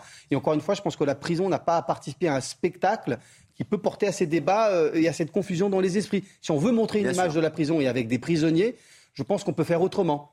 On peut faire autrement. À quel point c'est embarrassant pour Éric Dupont-Moretti, selon vous, William Je pense que petit à petit, c'est en train de devenir une affaire d'État. En fait, plus on creuse et plus on voit le problème. C'est-à-dire que les premières images de Fresnes ont détruit la communication de Gérald Darmanin de tout l'été. Quelle était la politique de Gérald Darmanin? Gérald Darmanin a dit, en gros, il faut attraper le plus de délinquants possible pour ensuite les foutre en prison pour diminuer la délinquance. Mais toute cette politique-là s'est effleurée, parce qu'en fait, la politique de prison, telle qu'imaginée par Gérald Darmanin, ça doit avoir un effet dissuasif. Ça veut dire, en gros, à tous les éventuels délinquants et criminels, la prison vous coûtera plus que le crime ou le délit que vous ferez. Et donc, du coup, et ils font un rapport coût-bénéfice et se disent que c'est pas rentable. Mais seulement quand vous voyez ce type d'image et que vous habitez euh, et que vous êtes potentiellement délinquant ou criminel, est-ce que du coup maintenant avec ces images de Fresnes, vous avez peur de la prison actuellement? Donc toute l'image de Gérald Darmanin a été détruite de tout l'été. Ensuite, il a fait une interview le dimanche dans le JDD auquel il a annoncé une partie de sa politique migratoire et sécuritaire. On n'en a pas parlé ou très peu. De la manière, de toute façon, on n'a retenu qu'une seule image et j'ai trouvé que la, comparaison, quand il a dit il faut être ferme face à la minorité d'emmerdeurs, Imaginez cette phrase maintenant avec les images actuelles. Donc c'est une catastrophe absolue, ça a détruit la politique du gouvernement en sachant que 75% des Français ont un jugement négatif du bilan d'Emmanuel Macron sur la sécurité. Ensuite, après, pourquoi est-ce que c'est en train de devenir une affaire d'État? Parce qu'ensuite, on commence à tirer le fil petit à petit et on voit que petit à petit, la chaîne est en train de remonter tout en haut. C'est impossible en France, en tout cas à minima, et même dans d'autres pays, qu'on puisse communiquer des images sur une prison pour des raisons de sécurité sans avoir l'aval du ministère. Ce serait un non-sens complet. Donc si par cas on a pu communiquer sur des images... Ça, il l'a reconnu, hein. Oui, ils cherchent qui au service communication a validé le truc. Euh, oui, ils, vont chercher qui, va, euh, vont devoir il y a une enquête qui a été diligentée. Ils vont, chercher, ils cherchent un fusible. Ils cherchent, euh, voilà, tout à fait. Ça pourrait être le directeur de la prison de Fresnes d'ailleurs. Directeur de la prison de Fresnes, ils vont voir éventuellement quelqu'un dans le cabinet. Peut-être qu'ils cherchent ah. juste à, à, faire valoir sa parole. Non, mais d'ailleurs, je n'étais pas au courant. Le sujet essentiel, c'est pas celui-là. Le sujet essentiel, c'est que Éric Dupont-Moretti a le droit de défendre cette politique de réinsertion, même si je pense que c'est la mauvaise. La question essentielle et la question qu'on se pose maintenant, c'est comment on fait pour réinsérer les gens et les, délinquants et les criminels dans la société française. D'accord avec vous, mais euh...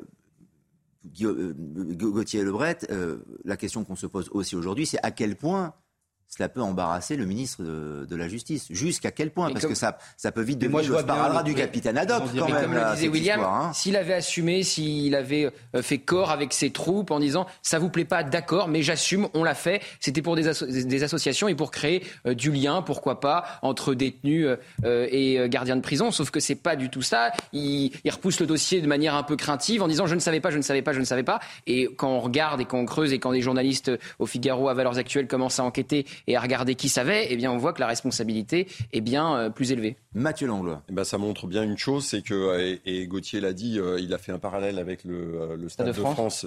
Et, dans le, dans la, en tout cas dans l'analyse de la crise et dans la, dans, dans la gestion post-crise, c'est mm. exactement, je suis absolument d'accord avec, avec vous, on retrouve exactement les mêmes effets et ça, et, ça montre deux choses, c'est qu'un, on ne sait pas prendre du temps pour analyser des faits, pour communiquer, et donc on se précipite et on fait souvent n'importe quoi.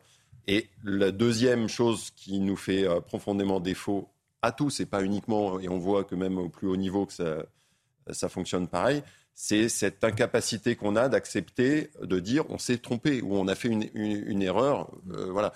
Et euh, ça, serait tellement plus simple. Il y a des, il y a euh, des, pays où c'est culturellement beaucoup plus admis de entre guillemets de euh, d'exprimer ses erreurs et sans aller jusqu'à la faute, ça éviterait. Même pas, même pas quand vous prenez par exemple Édouard Philippe. Pendant la crise sanitaire, il a dit Moi, je ne sais pas, en tout cas, je ne sais pas trop. Il est arrivé première personnalité politique.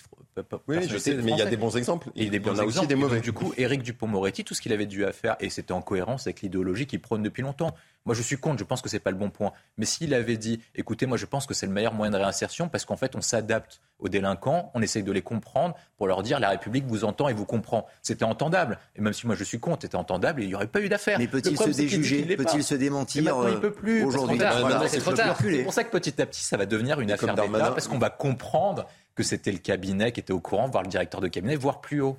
Est-ce que ça peut provoquer la chute du ministre de la Justice? Il ne faut pas l'exclure. Franchement, c'est une Il faut pas l'exclure. Je, pose la question. On n'est pas dans un pays. Euh, bon, non, non, non. Excusez-moi. Si on apprend que Eric non, mais attendez, si, vous me dites tous que c'est, euh, je vais être un peu vicieux, faire de la logique. Si vous me dites tout ça ressemble à l'affaire Darmanin, Darmanin, il est toujours là, ça n'a pas conduit à sa démission. Ça va être pareil pour. Il a même eu un portefeuille élargi avec les Outre-mer. Ça va être pareil pour Dupont-Moretti. On va passer une promotion pour Eric Dupont-Moretti. Ah, peut-être, c'est comme ça que ça marche en hein, On peut être euh, euh, en désaccord, on peut être choqué. Moi, je trouve que tout ça est maladroit, mais au moins, ça permet de parler de la prison et parlons des vrais sujets de la prison et parlons de la, réinsertion. Non, non, mais on en a beaucoup parlé. Je vais vous dire mon euh, sentiment. Je vais vous dire mon sentiment très simple. Vraiment responsable. Moi, je suis, je suis devenu, voilà, vous l'avez dit, un Français assimilé basique. Hein. Donc, moi, je pense que les Français vont passer passer aux choses très vite. C'est pas du tout une affaire d'État. Ça fait simplement tourner les médias pendant l'été quand on a moins d'actualité. Une Et, et, et d'autres affaires, on cherche à savoir quelle est. On cherche à savoir. si ça, ça arrive peu plus de, au, mois de janvier, au mois de février, je peux vous dire. J'exagère un petit pareil, peu hein. pour les besoins de la cause. Mais ce que je veux dire, c'est qu'on va très vite passer à autre chose. Euh, et je pense qu'en plus, le plus simple, c'est que Dupont-Moretti, le garde des Sceaux, a demandé une enquête. Mais on va attendre les résultats de l'enquête. On va avoir la vérité. Non, il y a une différence. Le gouvernement va tenter de passer à autre chose. C'est pas pour autant mais les Français, Français pas, pour autant que les Français vont pardonner. On va pas parler de ça. Qu'est-ce révèle cette affaire Et puis, de toute façon, je vais vous dire, moi, je suis simple. Hein. Il y a des élections. Donc aux prochaines élections, si les Français ils veulent prendre ça pour bah, problème non, attendez, et, et, juger, pas de souci. La dernière fois, non, fois que vous avez voilà. dit ça, vous avez perdu la majorité absolue. Donc moi, je suis prudence, euh, vous. Hein, pardon, donc, on a quand même gagné la présidentielle et, on n'est pas le groupe ah, le moins dépourvu à l'Assemblée. Après, c'est vrai, on a pas pour un, un parti gouvernement. Non, mais c'est juste du jamais vu depuis De Gaulle. Hein, mais c'est pas grave. On peut, on peut considérer. Alors c'est difficile de regagner. Hein. C'est le premier, c'est Emmanuel Macron en 2017 avait dit je serai jugé sur ma capacité à faire baisser l'extrême droite. Elle bat des records absolus actuellement. En tout cas, il a gagné la présidentielle ça a échappé à Transition toute trouvée, en tout cas pour notre prochain sujet, qui sera le dernier d'ailleurs de 90 minutes euh, info, c'est la rentrée. Alors peut-être que les Français vont oublier cette affaire de Colantes avec euh, la rentrée Plutôt dense, euh, Gauthier. Qui, On posera la question, en tout cas, au premier point presse d'Olivier Véran pour le Conseil des ministres. Ça, voilà, pour le porte-parole du gouvernement. Pour, ne pas ennuyer la France. Bien sûr, bien sûr. la question sera posée, c'est une certitude. Mais si vous pouviez tracer, dessiner la, la cartographie, l'agenda qui attend avec les points principaux euh, de, cette rentrée politique, ce serait de quelle manière? Alors, premier Conseil des ministres, donc euh, mercredi. Euh, dans l'entourage du président de la République, on nous dit que ce serait une rentrée très verte, très portée sur la transition écologique. Ça a d'ailleurs commencé. Clément Beaune. cravate. Exactement, je suis dans le thème. Clément Beaune, ministre des Transports, a dit qu'il voulait faire passer une loi pour limiter les voyages en jet privé des plus riches et des entreprises. Ensuite, évidemment, il y a deux textes très forts. Assurance chômage, normalement qui doit arriver au Parlement en octobre et puis évidemment la fameuse réforme des retraites, 64-65 ans. Là, il y a des concertations qui vont s'ouvrir dès le mois de septembre. Et alors le 8 septembre, le président de la République, je l'ai noté, va, va lancer le Conseil national de la refondation. Alors qu'est-ce que c'est que le Conseil national de la refondation? Peu de personnes le savent. C'est en gros des syndicats, des euh, membres euh, d'élus, des, membres de partis politiques qui vont euh, discuter de ces deux grandes réformes, assurance chômage notamment, ça discutera aussi de l'école, et donc réforme des retraites. Et puis un premier voyage pour Emmanuel Macron, ça sera à partir de jeudi, direction l'Algérie pour le chef de l'État pour tenter d'apaiser les tensions avec euh, l'Algérie, puisqu'il avait euh, dit, le président de la République, qu'il allait baisser eh les visas de 50% si le gouvernement algérien ne laissait pas les laissés-passer consulaires pour expulser des étrangers en situation irrégulière. Il avait aussi parlé de, comment dirais-je, de quête mémorielle, de rente mémorielle plutôt, pour, pour critiquer le gouvernement algérien qui, selon lui, se servait trop du passé de la colonisation pour, pour critiquer la France. Et puis, évidemment, il y a la question de l'énergie, hein, avec euh, la possible pénurie d'énergie qu'on pourrait rencontrer dans les mois à venir. Donc ça discutera aussi évidemment du gaz, notamment lors de ce voyage en Algérie. Selon vous, le dossier le plus chaud de la rentrée, quel sera-t-il? Le dossier de la sécurité, le dossier énergétique justement où environnementale. Comme à chaque fois avec ou tout simplement le pouvoir d'achat aussi. Il y a beaucoup de crises. Donc le pouvoir d'achat. Et le plein emploi dont, parle euh, Emmanuel Macron régulièrement. Il a encore répété à Bormes-les-Mimosas. C'est compliqué de faire une hiérarchie, effectivement. Ça, il peut y avoir de grandes manifestations à cause de la réforme des retraites. Il peut y avoir une pénurie d'énergie. L'essence peut repartir à la hausse. Ça peut créer euh, un mouvement de gilets jaunes euh, bis. L'insécurité, 70% des Français trouvent que son bilan sécuritaire, c'était dans le JDD hier, est, est mauvais. Donc effectivement, il y a beaucoup de chantiers et beaucoup de travail. Édouard Dorian-Sipel, la priorité de la rentrée pour le gouvernement La France et les Français.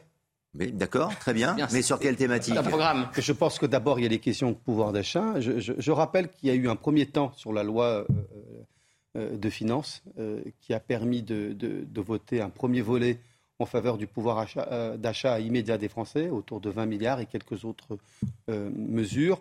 Et que maintenant, on va commencer le travail du quinquennat.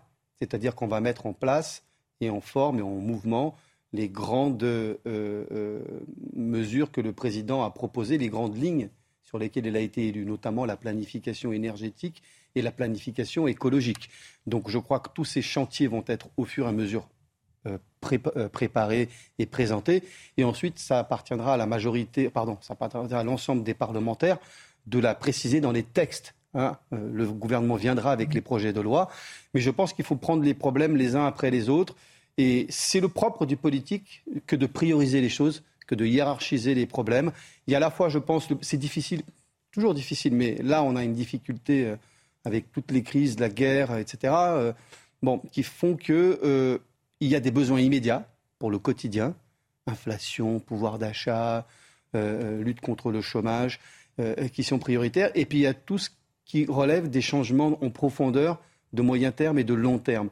Et je pense que c'est important dans une démocratie et en politique de ne pas avoir le guidon uniquement sur le quotidien et l'immédiateté. Il faut bien faire des grandes transformations, c'est-à-dire prendre des mesures qui ne sont pas immédiatement euh, euh, visibles et encore moins immédiatement euh, atteignables dans l'immédiat. Donc il faut aussi qu'on renoue avec le long terme mais c'est vrai que c'est aux politiques de convaincre sur des mesures de long terme. Absolument. Mais dans cette rentrée brûlante, et on l'a bien constaté lors de l'été, c'est Gérald Darmanin qui a beaucoup occupé l'espace euh, médiatique. Est-ce que la sécurité, l'immigration, en tout cas tous les, les, sujets euh, régaliens d'ailleurs euh, de, Gérald Darmanin et du ministère de, l'Intérieur, seront absorbés par une autre actualité, William T, qu'elle soit économique, internationale ou beaucoup plus politique encore. Vous, vous demandez de mettre des priorités, donc je vais me Mais mouiller. oui, bien sûr, mouiller, mais parce que c'est ça qui, euh, je pense, qui intéresse celles et ceux qui, euh, faut, nous regardent aujourd'hui. Il faut connaître le contexte. Emmanuel Macron a une majorité relative. C'est-à-dire Mhm. que techniquement, le gouvernement Bonne peut subir une motion de censure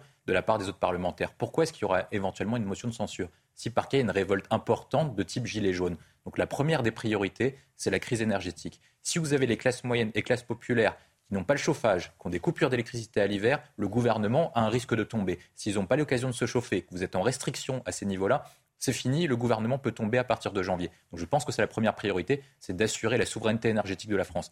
La deuxième priorité, c'est le sujet qui est monté cet été, c'est la question de la sécurité, les questions migratoires. Donc c'est les sujets de Gérald Darmanin. La difficulté, c'est qu'Emmanuel Macron a repoussé le sujet avec son grand débat, et donc du coup, on ne sait pas quand est-ce qu'il y aura un texte. Je pense qu'il faut mettre les textes d'abord en premier pour montrer qu'Emmanuel Macron est capable de répondre à ce qu'il a compris, notamment au second tour de l'élection présidentielle et au score de Marine Le Pen, qui a atteint un score historique pour l'extrême droite, c'est-à-dire 42%. Ensuite, après les troisièmes sujets, la troisième des priorités, c'est préparer la France au défi du 21e siècle, c'est-à-dire comment on fait pour que la France devienne plus puissante et augmenter le pouvoir d'achat, non pas de façon conjoncturelle en distribuant des chèques, mais en permettant un nivellement par le haut du niveau de vie des Français. Et ça, c'est le chantier à long terme, concernant le solde de refondation, etc. Mais s'il y a une crise énergétique, c'est fini, ça tombe. Et le rôle d'Elisabeth Borne euh, dans tout cela à la rentrée, euh, Gauthier Lebret? Parce que je crois savoir que dans une étude, euh, Sa dans cote un de sondage... popularité s'envole. Exactement, bah, elle dépasse même Emmanuel Macron, elle est plus appréciée. Mais quand on parle peu, on n'est jamais, euh, Ah, voilà. on est toujours populaire. Mais euh, Elisabeth Borne, parfois, on peut le voir, euh, elle recadre parfois euh, les ministres qui vont trop loin. On prend l'exemple de Gérald Darmanin qui a Mmh. occupé l'espace euh, médiatique euh, tout l'été, parfois avec des euh, résultats, euh, renforts d'effectifs, parfois avec des échecs. L'imam qui le veut expulser, on attend toujours la décision du Conseil d'État. Mais ce qui était intéressant de voir dans l'évolution de Gérald Darmanin, c'est qu'il fait une grande interview dans le Figaro au début du mois d'août, puis sur cette antenne, et il fait un lien entre délinquance et immigration. Et hier, il dit non, moi, petit-fils d'immigré, dans les colonnes du JDD, je ne ferai pas ce lien. Je me mouille un peu, je pense qu'il y a pu avoir une petite remontrance de la part de Matignon en disant tu vas trop loin, laisse ce lien à Marine Le Pen. Et d'ailleurs, dans la même interview, dans la même phrase quasiment, il donne les chiffres notamment euh, de Marseille dont vous avez parlé en début d'émission. Donc euh, Elisabeth Borne, parfois, elle peut aussi jouer le... Et on le sait, Elisabeth Borne, elle voulait se séparer de Gérald Darmanin après le Stade de France. Elle a pas eu gain de cause. Juste un mot pour conclure, parce que le temps qui nous est imparti, rapidement, ça alors, Mathieu Langlois. Pour, euh, pour revenir à la priorité du, du gouvernement ou du président de la République, ce serait de, de nous rassurer, euh, parce que je trouve que l'été a été... euh, D'habitude, l'été, c'est un moment euh, agréable, justement. Mais où- c'est fini depuis longtemps, ça. Oui. À faire Benalla un- en plein été. Hein. Ah Non, mais je suis un peu À part au plan individuel. mais Faire Benalla, c'est en plein été. D'arriver d'arriver sur cette rentrée à euh, c'est fini de- de la, la cohésion sociale euh, tout en nous rassurant, mais euh, en mettant un peu des mauvaises émotions, parce qu'on adore les mauvaises émotions, mais être un peu plus dans l'action efficace, euh, je pense que ce serait pas mal, et avec une cohérence, une vision, un cap. Un bon conseil, une belle orientation en tout cas. Merci à tous les quatre de nous avoir euh, accompagnés. Dans un instant, c'est Punchline avec Laurence Ferrari. À très vite sur euh, CNews, à demain notamment pour 90 minutes info. Salut.